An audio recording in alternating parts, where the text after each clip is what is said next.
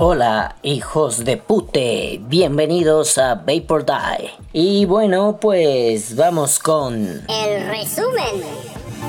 Bueno, pues esta semana Farsalinos en modo Dios Super Saiyajin Dios Ultra Instinto Migate no Gokui saca su tremendo pollón, lo estampa en la mesa y dice, aquí hay un análisis, vamos a ver qué tranza con la Niquitin. Pero bueno, mientras tanto, vamos con... El podcast.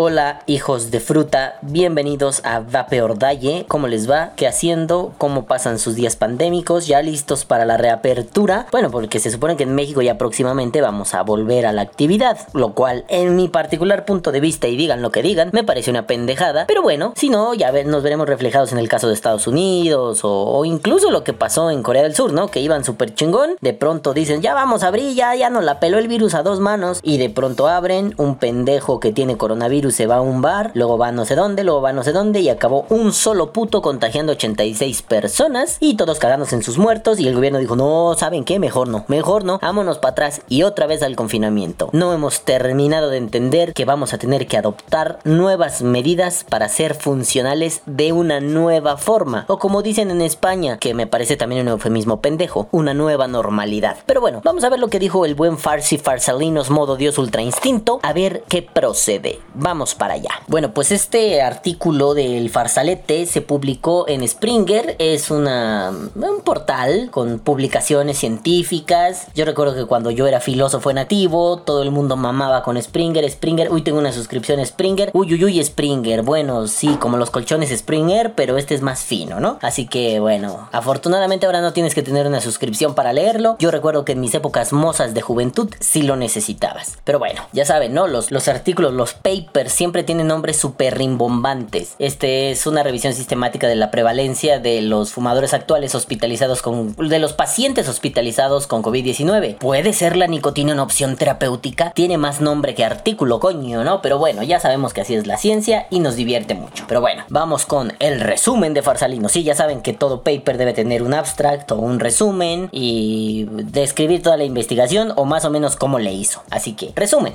El resumen. Actualmente se desconocen los efectos del tabaquismo sobre la enfermedad del bicho. El propósito de... Ah, ah, ah, perdón, antes, antes. Voy a omitir algunas partes que requieren ver tablas y eso porque pues esto es un podcast, no tienen que ver nada. Este... Y que en realidad son relevantes para el pedo científico. Aquí como una onda de divulgación no es tan relevante. Si quieren consultar esas tablas o cositas que me voy a saltar porque es, yo soy el editor de este pedo, eh, pues van al artículo, está, lo voy a dejar en la descripción yo creo. Y, y si no, pues pues, en algún lugar estará, lo pueden buscar incluso en Springer, pero bueno, ahí lo ven y si no, pues se pican la cola. Ahora sí. Actualmente se desconocen los efectos del tabaquismo sobre el bicho. El propósito de este estudio fue examinar sistemáticamente la prevalencia del tabaquismo actual entre los pacientes hospitalizados con el bicho en China, teniendo en cuenta la alta prevalencia de tabaquismo en esa población, que es del 26.6%. Eh, empiezan a describir un poquito el método, ¿no? El primero de abril hicimos una revisión sistemática de toda la literatura. en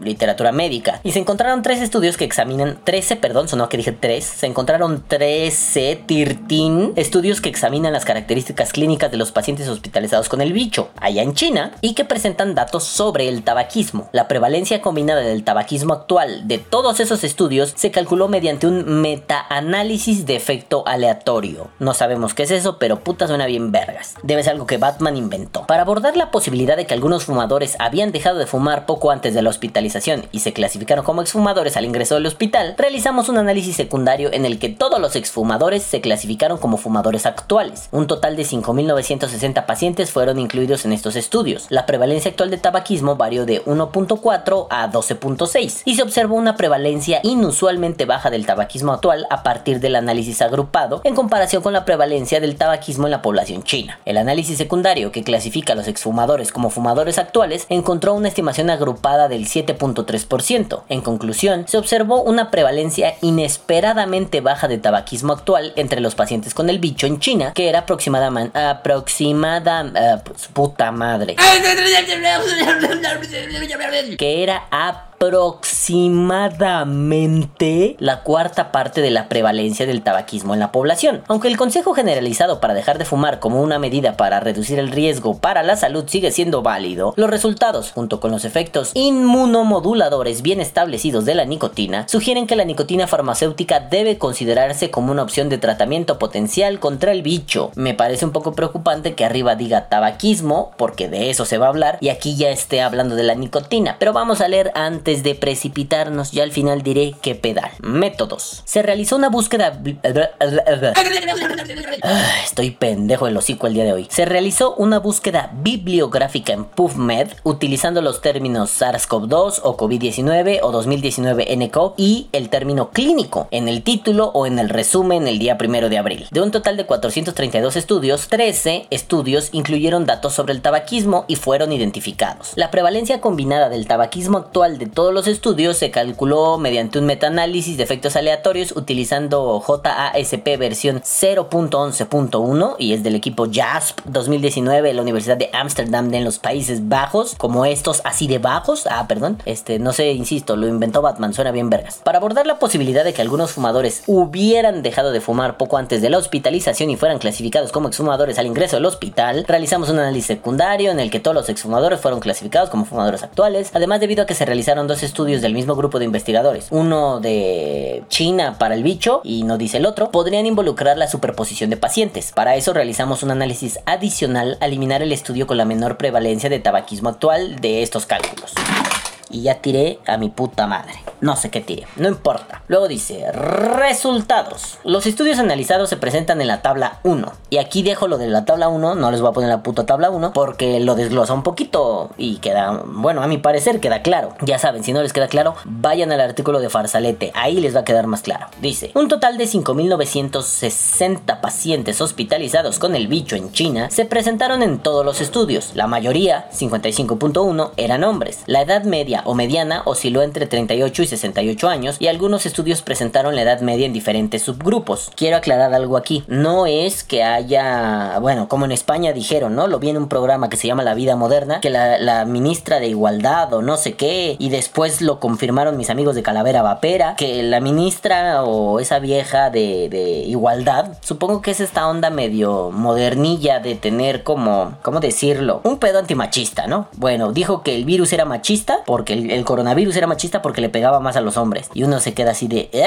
¿cómo te quedas? Pues bueno, podríamos decir intuitivamente que mm, la tasa de fumadores es mayor en varones, digámoslo así. Este, hay varios estudios, no voy a citarlos ahorita, no, esto no es un paper gigantote en audio, pero la tasa de fumones o nicotinizados, como quieran verlo, a mí me gustaría más decir de nicotinizados, eh, tiene un porcentaje mayor en los, en los caballeros, en los gentlemans, ¿no? Pero, pues para que después nadie salga con una estupidez de que el virus es machista, ¿no? Qué bueno que no le da a las mujeres, coño, hasta en eso vamos a querer igualdad, hasta en lo que es mierda. Pues no deberíamos, ¿no? Qué bueno que no les da a las mujeres, a fin de cuentas, ellas van a acabar repoblando la tierra y nosotros nos vamos a morir tristemente. Sea como sea, la mayoría de los hombres en el estudio de Farsalete eran hombres. Dice que un estudio presentó pacientes divididos en dos subgrupos según la edad, menores de 60 y mayores o iguales a 60 años, mientras que otro estudio informó casos según la presencia o ausencia de síntomas gastrointestinales. En ambos estudios, los dos subgrupos se combinaron y se trataron como una muestra. Eh, dos estudios más de estos que encontraron informaron que el tabaquismo era... ¿Cómo traduzco esto? Dos estudios informaron,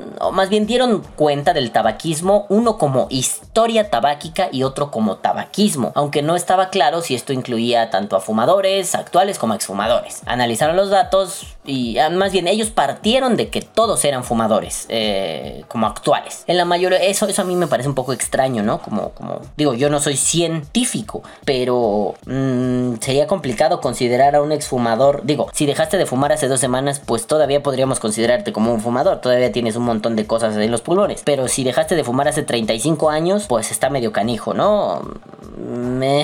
Bueno, en fin, en la mayoría de los estudios no se informaron exfumadores. La prevalencia actual de tabaquismo varió de 1.4 a 12.6%. La prevalencia combinada de efectos aleatorios del tabaquismo actual fue del 6.5%. Y aquí analizan una tabla, lo cual no vamos a hacer, se la pellizcaron y después dice, solo tres estudios informaron la prevalencia de tabaquismo anterior en pacientes hospitalizados con el bicho. Al considerar a estos pacientes como fumadores actuales, la estimación conjunta de la prevalencia del tabaquismo fue del 7.3%.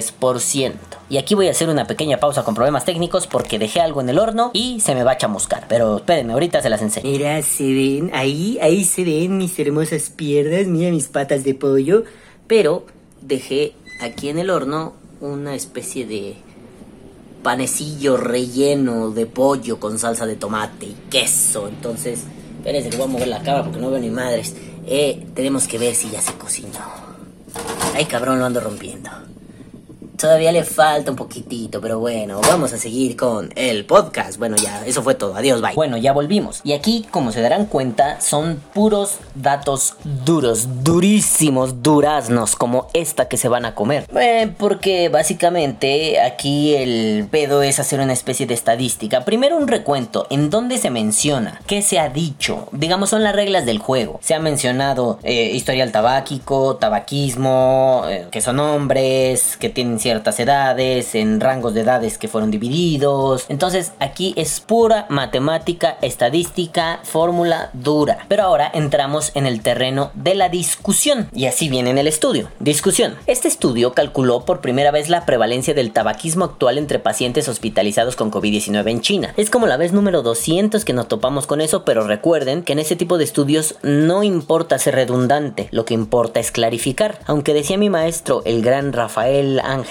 Gómez Choreño, al cual le tienen que ir a besar los empeines, hijos de puta, que no importa a veces ser redundante, pero que es relevante ser clarificador. Y si eres redundante, muchas veces no serás clarificador, cansarás a tu lector. Eso me lo dijo. No seas pendejo, nene, no seas redundante, no le des tanta vuelta, papi. Él no es cubano, pero hablaba así como no le des vuelta, papi, ve al punto. Farsalete, ve al punto, papi, aunque la ciencia se haga así. Pero bueno, la prevalencia estimada del tabaquismo actual fue inesperadamente baja, aproximadamente la cuarta parte de la prevalencia del tabaquismo en la población estimada más recientemente en China. Este análisis preliminar, suponiendo que los datos informados son precisos, sugiere que fumar actualmente no parece ser un factor predisponente, no me gusta esa palabra, que te predisponga para que te hospitalicen por el bicho. Sin embargo, existen limitaciones que no pueden abordarse con evidencia y datos disponibles actualmente. Se deben considerar factores de confusión como el estado socioeconómico, al examinar si el acceso de los fumadores chinos con el bicho a la atención hospitalaria puede ser diferente en comparación con la población no fumadora. Este es el típico debate de el bicho entró por los ricos. ¿Por qué? Porque, al menos aquí en México, porque eran los que podían viajar. Sí, no, no, esto no es un debate maniqueo de ricos contra pobres. Pero es cierto que ¿quién lo va a sufrir más? Los pobres. A ver, hagan un ejercicio básico. Cuando acabe Bay por Day, ahorita no. Vayan y vean las noticias de Telemundo. Yo sé que muchas veces son mierda, pero yo que las he visto últimamente, mmm, tienen un análisis muy claro y muy preciso. Quien lo está sufriendo más en Estados Unidos son los migrantes. ¿Por qué? Porque no tienen varo, porque no tienen papeles, porque no tienen acceso a condiciones sanitarias básicas y porque no tienen acceso a um, centros de salud. No con la facilidad que las tiene, por ejemplo, no sé, un residente legal, seas blanco, negro o amarillo, ¿no? ¿Quién está sufriendo en segundo lugar? Los negros. ¿Por qué? Porque al estar organizados muy sectariamente, es decir, por el racismo y la discriminación, están, están agrupados en guetos, aunque no lo parezca, eh, reciben menor como tratamiento médico y, y pues al haber sido segregados socialmente, reciben mucho menos tratamiento médico. Y en tercer lugar, los amarillos, es decir, los Chinese. Primero, por el racismo de vete a tu país, tienes coronavirus. En segundo, porque las condiciones también de, mm, marginación, pero eso sí, hay que aclarar, el chino no ha sido marginado como tal, ellos se automarginan, ellos siguen siendo muy comunitarios, se quedan los chinos con los chinos. Díganmelo a mí, que todavía tengo familiares que vienen y me dicen, soy tercera generación y la comunidad china mexicana, me, me valen verga, güey, a mí me valen verga. Pero bueno, seguimos siendo segregados los chinitos. Ah, yo bien verga, yo qué, bueno. Y el problema es que sí es una cuestión un poco socioeconómica. Eh, el blanco, por decirlo de una forma muy somera, porque bueno, si de pronto eres un negro que gana un millón de dólares al año en Estados Unidos, tienes acceso a la salud sin ningún problema. O si eres un mexicano que gana también un chingo y estás legal, pues tampoco es tanto por ahí. Más bien estamos hablando del viejo estigma de los guetos, las comunidades,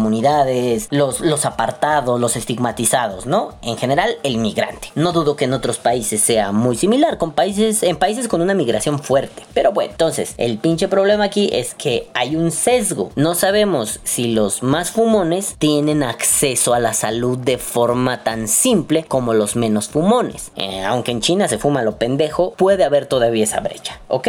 Si bien la prevalencia combinada de tabaquismo no se ajustó por género, la distribución por género de los pacientes incluidos en los estudios fue similar a las estimaciones de la población, 51.1% en hombres. En este momento es imposible realizar un análisis multivariado o examinar la prevalencia de hospitalización por el bicho de acuerdo con el tabaquismo en una muestra representativa de la población. La consistencia y la precisión del tabaquismo registrado también se desconocen. Teniendo en cuenta la emergencia de esta epidemia, es posible que el estado de fumar de los pacientes no se haya registrado con precisión o que algunos pacientes no hayan podido informar su estado, es que es como estado de fumar, no, bueno, su condición de fumador. También es posible que algunos pacientes hayan estado en estado crítico en el momento en que fueron hospitalizados. ¿Quiere dejar de decir la maldita palabra estado? Gracias. Lo que comprometería su capacidad de comunicación y su capacidad para informar su estatus de fumones. Un estudio informó que el grupo de gente que nunca fumó incluyó pacientes con un tabaquismo desconocido, pero los autores no informaron el número de pacientes con un tabaquismo desconocido. Suena muy extraño un tabaquismo desconocido, pero no nos vayamos tan lejos. Gente, por ejemplo, fumadores pasivos, ¿no? Mm, tu esposa fuma, tú no, pero ella fuma dentro de la casa y a ti te vale verga que lo haga, entonces tienes una especie de tabaquismo, aunque no como tal, aunque tú no seas un consumidor directo. Entonces, desconocido suena así como de, oh, el tabaquismo masón Illuminati grado 33 nombres, simple y sencillamente es, este güey no consume tabaco, pero tiene todo el pedo de que pareciera que sí, ¿no? ¿Qué pedo? Ah, pues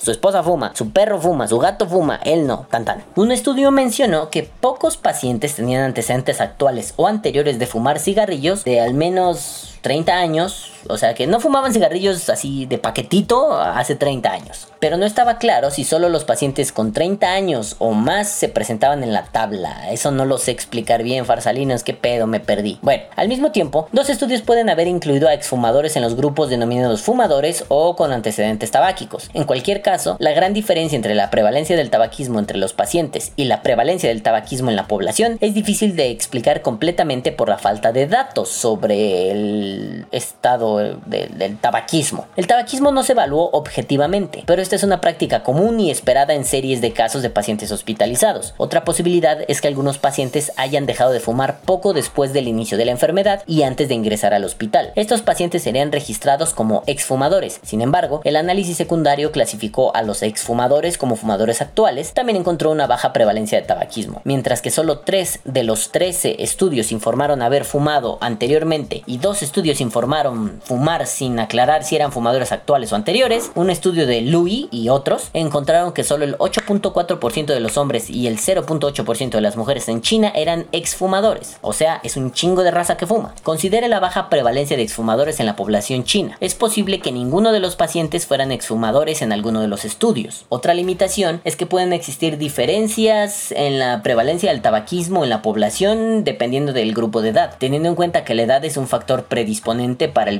grave y la hospitalización sería más probable para las personas más grandes. El estudio de no era Louis, era Liu y se equivocaron. Es que sí, a mí me decía Louis primero y fue como, ah, no mames, el con el Louis, Louis, Louis, vete ya. ¿No se acuerdan de esa canción? Bueno, ya no importa. Este, el estudio de Louis y otros informó que la mayor prevalencia de tabaquismo en China se observó en hombres de 40 a 59 años. La media de edad en todos los estudios revisados en este documento fue un cuarto de la prevalencia de tabaquismo en la población de China. Tal diferencia solo podría explicarse por el subregistro masivo del tabaquismo actual. El estudio también puede tener implicaciones al examinar el efecto del tabaquismo sobre la progresión de la enfermedad, las complicaciones y la muerte entre los pacientes hospitalizados con el bicho. Dos estudios recientes realizaron análisis univariados, no yo no sé qué sea eso, y encontraron una asociación entre el y encontraron una asociación entre el, entre el me cago en Dios y encontraron una asociación entre el tabaquismo y el resultado adverso entre los pacientes hospitalizados con el bicho, aunque no siempre fue estadísticamente significativo. Los fumadores tienen más probabilidades que los no fumadores de sufrir comorbilidades como enfermedades cardiovasculares que parecen estar implicadas en la mortalidad por el bicho. Por lo tanto, es posible que al menos de los que al menos algunos de los fumadores hospitalizados por el bicho hayan sufrido comorbilidades que afectaron negativamente la gravedad de la enfermedad. Este punto lo quería resaltar porque bien podríamos, bien decía yo en otros podcasts, ay no, no, no, no, no, pinche gente, güey, tómenselo con calma, porque si no van a empezar a fumar ya su puta madre, porque van a mezclar nicotina con tabaco y da, da, y hice un berrinche. Bueno, pues aquí queda claro por qué. Em, y a mí también me queda claro por qué. El tabaquismo trae consigo otras mierdas. Cagadamente, y cagadamente algunas de ellas eh, están relacionadas con el índice de mortalidad del, bicho. Em, es decir, no sé, voy a ponerlo en términos muy someros. Eh, digamos que el tabaquismo te da mm, hipertensión. Y el pedo número uno de muerte, o como el apoyo, el support, así como en los equipos de PUBG, ¿no? Lo que te apoya este, para morir por coronavirus es la hipertensión. Entonces dices, carajo, me sale más caro el caldo que las albóndigas. Si de pronto yo digo, ah, pues me voy a poner a fumar para bloquear y el bicho no entre, no me pegue tan duro. Sí, papi, pero te va a dar hipertensión y la gente hipertensa se muere por coronavirus, por ejemplo, ¿no? Entonces el problema está en que parece perfilarse, y me estoy adelantando, parece perfilarse que el tío Farzalete está diciendo algo como, sí, sí, sí, el tabaco no es la opción, ¿saben? Porque si te coge, te agarra de los huevos y pues tus huevitos están en riesgo de contraer el bicho y morir.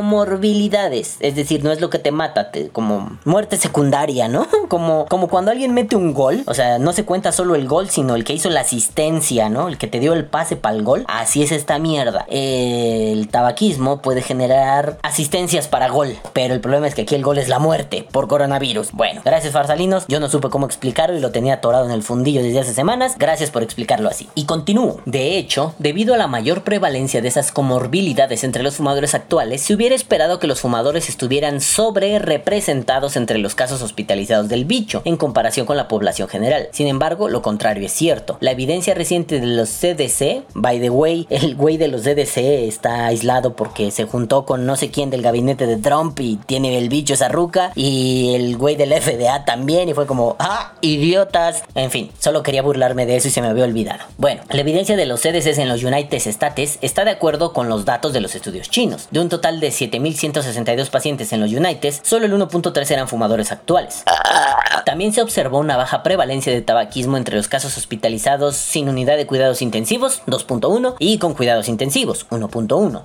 Mientras que la prevalencia de tabaquismo en la población de los estates es del 13.8%. Además, una pequeña serie de casos de Alemania presentó 50 pacientes con el bicho, de los cuales solo 3, 6%, eran fumadores actuales. Es posible que el riesgo de hospitalización por el bicho sea diferente para los fumadores sanos en comparación con los fumadores con enfermedades relacionadas con el tabaquismo. Esta es una razón importante para no recomendar fumar como una medida para reducir el riesgo de COVID-19 grave. El riesgo elevado, bien establecido de cáncer, enfermedades cardiovasculares y respiratorias debido al tabaquismo no lo convertiría en una medida adecuada y sostenible. Gracias. Aunque actualmente no se puede llegar a una conclusión sobre los efectos específicos del tabaquismo o, en el riesgo de hospitalización por el bicho, el humo del cigarrillo de tabaco contiene varias toxinas y otros productos químicos que se sabe que no tienen efectos protectores o potencialmente protectores contra el bicho a través de inmunomoduladores o propiedades antivirales. Ahí está diciendo Farsalinos. La nicotina ya se ve venir, ¿no? La nicotina es el business que nos ayuda a prevenir, pero el tabaco tiene un montón de caca que no ayuda. Entonces dice, sin embargo, uno de los principales componentes del humo de tabaco es la nicotina. Se ha encontrado que la nicotina previene la lesión pulmonar aguda en un modelo animal de síndrome de dificultad respiratoria aguda y no es SARS, es SDRA, a quién sabe qué ves esa verga, e inhibe la expresión de TNF en células epiteliales de las vías respiratorias in vitro. No sé qué es TNF, se parece a un canal de cable que pasaba películas culeras. Ah, no, es TNT, no importa. También ha exhibido propiedades antiinflamatorias eh, en humanos expuestos a endotoxinas. La nicotina es un agonista, agonista,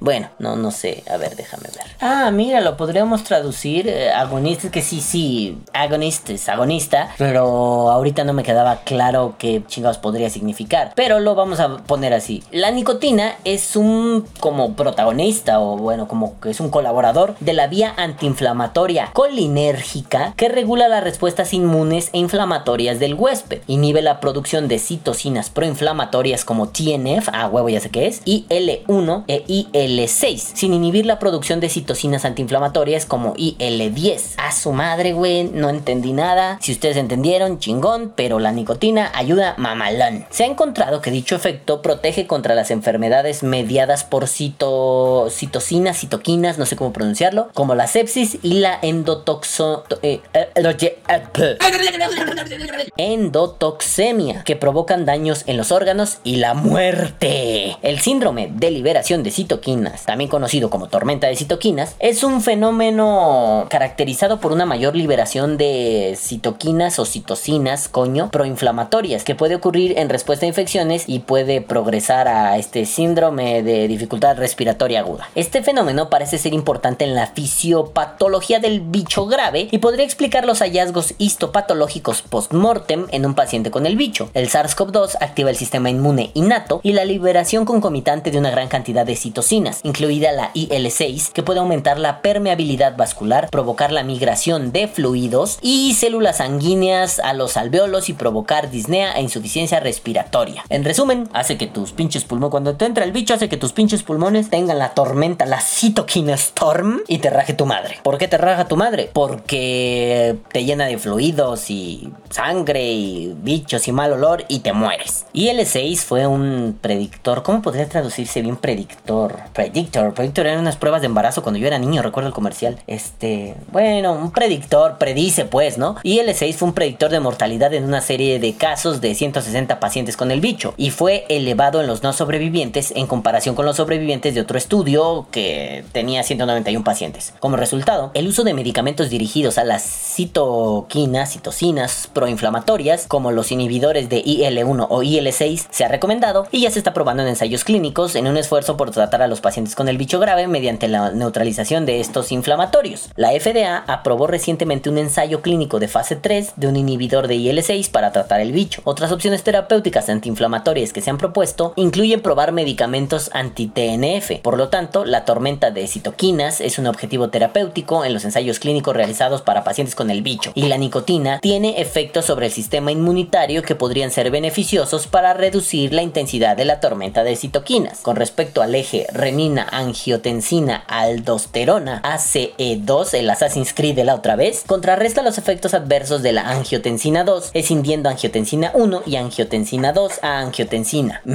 yo lo entendí. Este último tiene propiedades vasodilatadoras, antiinflamatorias y antioxidantes bien establecidas. En los fumadores, la regulación positiva de Assassin's Creed 2 recientemente observada probablemente se induce como un mecanismo de defensa para contrarrestar los efectos de la angiotensina 2. Se ha encontrado que el Assassin's Creed protege a los ratones del desarrollo del síndrome de dificultad respiratoria aguda. El humo del cigarro provocó un daño mayor en los pulmones de los ratones inactivados con Assassin's Creed en comparación con los ratones de tipo salvaje, lo que promociona, promociona estúpido, idiota, lo que proporciona un respaldo adicional de que la regulación positiva de Assassin's Creed 2 es un mecanismo de defensa importante y beneficioso. Los datos de estudios experimentales de SARS sugieren que la infección y replicación continua del bicho induce una baja regulación de Assassin's Creed, que puede estar implicada en el daño a los órganos y la gravedad de la enfermedad. A ver, todo este chorizón para decir, yo Farsalinos digo que el pedo está en que el AC2 como que no está funcionando bien. Oye, pero el cigarrillo no tiene el AC2, pero la nicotina, uy, su puta madre, ya no entendimos nada. El caso es que, qué pendejo estoy, perdónenme. El caso es que el ACE2 em, va a funcionar como lo que va a defender a tu cuerpo del bicho. Por lo tanto, la regulación positiva de ACE2, aunque parezca paradójico, puede proteger a los pacientes de enfermedades graves y lesiones pulmonares. Actualmente no hay evidencia que sugiera que la regulación al alza del ACE2 esté asociada con una mayor susceptibilidad o gravedad del bicho. De hecho, los estrógenos parecen regular en exceso el ACE2, mientras que los niños y los adultos más jóvenes tienen niveles más altos de ACE2 en comparación con las personas mayores, lo que podría explicar el, COVID-19 más leve en mujeres y personas más jóvenes y sugerir un efecto protector. Además, los hallazgos contradictorios sobre el tabaquismo en la literatura, con estudios publicados antes de la pandemia del bicho, informan que fumar y la nicotina regulan negativamente el ACE2 y otros estudios publicados durante la pandemia informan que regulan el ACE2. Esto mismo hace que no pueda haber conclusiones sólidas sobre los efectos de la nicotina o el tabaquismo en el ACE2. Estos hallazgos también pueden representar una indicación del equilibrio dinámico entre el ACE y el AC2 que puede estar cambiando continuamente dependiendo de los estresores y los estímulos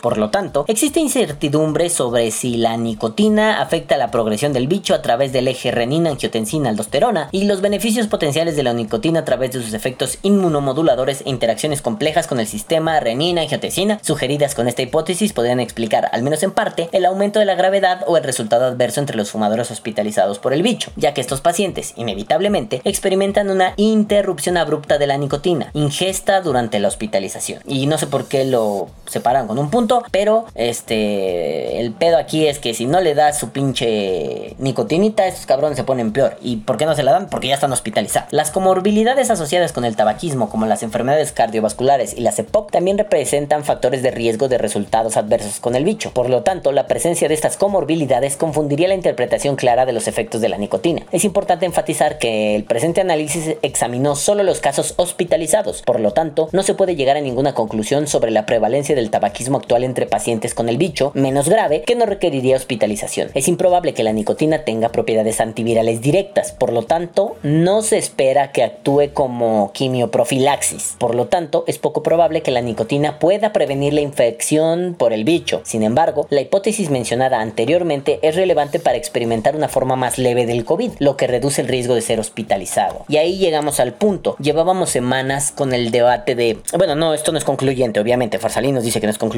hasta ahorita, pero era el debate que teníamos. O la nicotina te previene del bicho o la nicotina hace que el bicho sea más leve. Aquí Farsalí nos dice, como no hay un pedo antiviral, al menos no directo, este, no lo esperamos como una especie de cura, vacuna, prevención. No, no, no, no, no. Lo esperamos como un medicamento, por decirlo de una forma somera, que haga más llevadero los efectos, que no te raje tu madre tan culera. Y dice Farsalino, en conclusión, las observaciones de una prevalencia consistentemente baja de tabaquismo entre los casos del bicho en Estados Unidos y China, junto con los mecanismos potenciales a través de los cuales la nicotina interactúa en el proceso inflamatorio y en el eje renina-angiotensina-aldosterona, justifican una investigación de efectos clínicos de la nicotina farmacéutica sobre la susceptibilidad, la progresión y la gravedad del bicho a través de ensayos clínicos. Esto puede ser factible mediante la reutilización de productos farmacéuticos de nicotina ya aprobados para otras indicaciones, como parches o incluso mediante el uso de estos productos como ya se indicó, es decir, como sustitutos de fumar. Estos productos son relativamente seguros y se han administrado terapéuticamente en no fumadores para afecciones neurológicas y enfermedades inflamatorias intestinales durante periodos más largos de los que serían necesarios para el bicho. La nicotina también podría administrarse por inhalación con el uso de un nebulizador u otros sistemas de aerosol si es necesario para un efecto local adicional. Ahí dijo vapea pelaná. Además, la administración de nicotina no sustituirá a otros regímenes de tratamiento y podría agregarse a las opciones antivirales u otras opciones terapéuticas para el bicho. También debe examinarse la necesidad potencial de proporcionar productos farmacéuticos de nicotina a los fumadores y usuarios de otros productos de nicotina que experimentan una interrupción abrupta de la ingesta de nicotina cuando están hospitalizados por el bicho o tienen como objetivo seguir los consejos médicos para dejar de fumar. En ese caso, el uso de productos farmacéuticos de nicotina representaría un uso en la etiqueta, como no sé cómo traducirlo bien. Odio que usen pinches regionalismos y estas pendejadas en la ciencia, pero bueno, ya que se utilizarían en función de su indicador, eh, de su indicación oficial como sustitutos de fumar. De hecho, la red de prevención para las adicciones en Francia, RESPAD, recomienda especialmente el uso de terapias de reemplazo de nicotina para los fumadores cuando están hospitalizados por cualquier enfermedad. Finalmente, nuestros hallazgos podrían tener implicaciones para los usuarios de otros productos de nicotina, como cigarrillos electrónicos o snus, muerte por snus no. Haber decidido destino de hombres, emputador a sentenciarlos a morir. Por snusnu. Perdón por mi estupidez. Como cigarrillos electrónicos o snus, que también pueden experimentar abstinencia de nicotina si están hospitalizados. Hasta el momento no se han publicado estudios que registren el uso de cigarrillos electrónicos o snus entre enfermos de COVID-19. Bueno, vamos a cerrar, bueno, no, el- vamos a cerrar el texto con el cumplimiento de normas éticas. Me tiene los huevos revueltos. Han acusado a farsalinos de que está en contubernio con tabacalera y bla bla bla. Y ya tiene que poner en sus textos, no, no, no, yo no, ¿eh? Dice así. Conflicto de intereses. Los autores no informaron conflictos de intereses o intereses, no, no informaron intereses en competencia bueno, no hay conflicto de intereses durante los últimos 36 meses. Durante los últimos 60 meses, dos de sus estudios fueron financiados por la Asociación Sin Fines de Lucro, AEMSA, y un estudio fue financiado por la Asociación Sin Fines de Lucro, Tennessee Smoke Free Association. Eh, AB informa que no hay un conflicto de intereses. AB no tiene nada que informar. RN recibe fondos del Centro de Administración de Alimentos y Medicamentos para productos de tabaco a través de mecanismos contractuales con Westat y los Institutos Nacionales de Salud. En los últimos tres años se desempeñó como consultor remunerado del gobierno de Canadá y la FDA a través de contratos con Industrial Economics Inc. y recibió un, un bar, un honorario por una reunión virtual de Pfizer. Este, que por cierto estoy bien pendejo, no les leí quién firma el artículo. Dije nomás farsalinos, pero no. Constantinos Farsalinos, Anastasia Barbuni y Raymond Miaura. Ahí, hay mi alma, ahí Raymond mi alma, ¿no? Entonces, esos tres son los que lo firman. Entonces es em, AB y RN. O sea, AB es Anastasia Barbona. Barbuni. Anastasia, la de las barbas, dice que no hay conflictos de intereses y no va a informar ni madres. Este RN sí recibe fondos de algunas personas y Constantinos pues no dijo nada, ¿verdad? Pero pues ya sabemos que él es Dios, él es un super saiyajin de la vida y del amor. Pero bueno, lo que más me llama la atención es que aquí ya hay una hipótesis un poquito, aunque faltan muchos datos y es bien difícil tener esos datos, hay una hipótesis un poquito más concreta. El, bicho no va a ser eh, curado o evitado por la nicotina. la nicotina lo único que va a lograr es que el bicho sea menos pegador, que te rompa menos tu madre y que incluso no, bueno, esa es la hipótesis, que incluso no necesite ser hospitalizado. Lo cual me parece ya un golpe sobre la mesa porque creo que esto sienta un precedente bastante fuerte. Sí, seguramente van a venir todos estos pendejos de que ahorita se me olvidó Bloomberg, los Illuminati, la reina Isabel y los masones o no me acuerdo quién era. Ahí ayúdenme ustedes, quien sea quien fuera ese pendejo. El que... Si era Bloomberg, ¿no? Bueno, ese pendejo va a venir a decir, ay, si hay conflicto de intereses. Bueno, usted qué pinche viejo, cállese, viejo idiota. A fin de cuentas, la ciencia, por más que, vamos, a ver, cuando fue el pedo de los antivacunas, se lo deben de saber, ¿no? Y si tienen algún amigo antivacunas, métale un puto sopapo en la nuca. Cuando fue el pedo de los antivacunas, el vato que sacó la información de antivacunas fue, pues, por sus cojones morenos y dijo, ah, no, no, no, las vacunas causan autismo. Y le quitaron el pinche registro médico y se tuvo que desdecir y la, la revista que lo publicó dijo, no mames, eso fue una mamada, se pasó de verga, ¿no? Entonces, eh, vean los alcances que tiene eso. Sigue habiendo gente pendeja que cree que las vacunas te vuelven autista y te dejan loco y te dejan pendejo. Que son un método de control mundial. Y volvemos al punto. No podemos ser conspiranoicos con algunas cosas. No podemos estar de idiotas como un familiar que tengo que no lo conozco en vivo, pero lo tengo en Facebook y el idiota cada rato es, no existe el coronavirus, no existe el coronavirus, es un plan mundial para dominar de China y Estados Unidos, para desestabilizar a México y a Latinoamérica. Y de pronto pone así como, ay, a ver, sí es cierto, ¿cuánta gente conocen que tenga el virus? Y mi carnal que es médico le pone, no mames, yo conozco mínimo a seis puto, tómala, güey. Entonces, no caigamos en esas estupideces. Lo importante aquí es que se nos abre una puerta y cada vez empieza a ser un poquito más concreta, pasito a pasito, vamos lento, por más que nuestro lord estúpido dirigente mexicano, presidente AMLO, diga, ya, ya, ya, ya se va a reabrir, pues es que está cabrón reabrir así de golpe, ¿no? Podríamos buscar otras formas, ¿no? Que el primero de junio ya todos vamos a la calle, ¿no? Cabrón, tranquilízate, estúpido idiota, ¿no? Así no puede ser porque, pues, ni siquiera hemos alcanzado el pico más alto, al menos en este país. Pero si esto de la nicotina llega a ser un hecho, ya no solo una hipótesis de trabajo, creo que estamos para arriba. Y no necesariamente el pedo de, ah, el vapeo se va a empezar a cotizar, las acciones en la bolsa de valores van a subir, no esas mamadas, sino vamos a poder salvar un montón de vidas, vamos a poder evitar un colapso sanitario y vamos a poder lograr pues que esto sea más llevadero. Ustedes que vapean la tienen fácil, pero bueno, abriré un debate para la próxima semana aquí, este porque esto me ha hecho pensar mucho en eso, así que pues yo los dejo amiguitos, no sin antes decirles Caguabonga, culitos. Los amo muchísimo y los quiero ver bien. Tengan salud. Bye. Que viva el vapeo. Vapea o muere.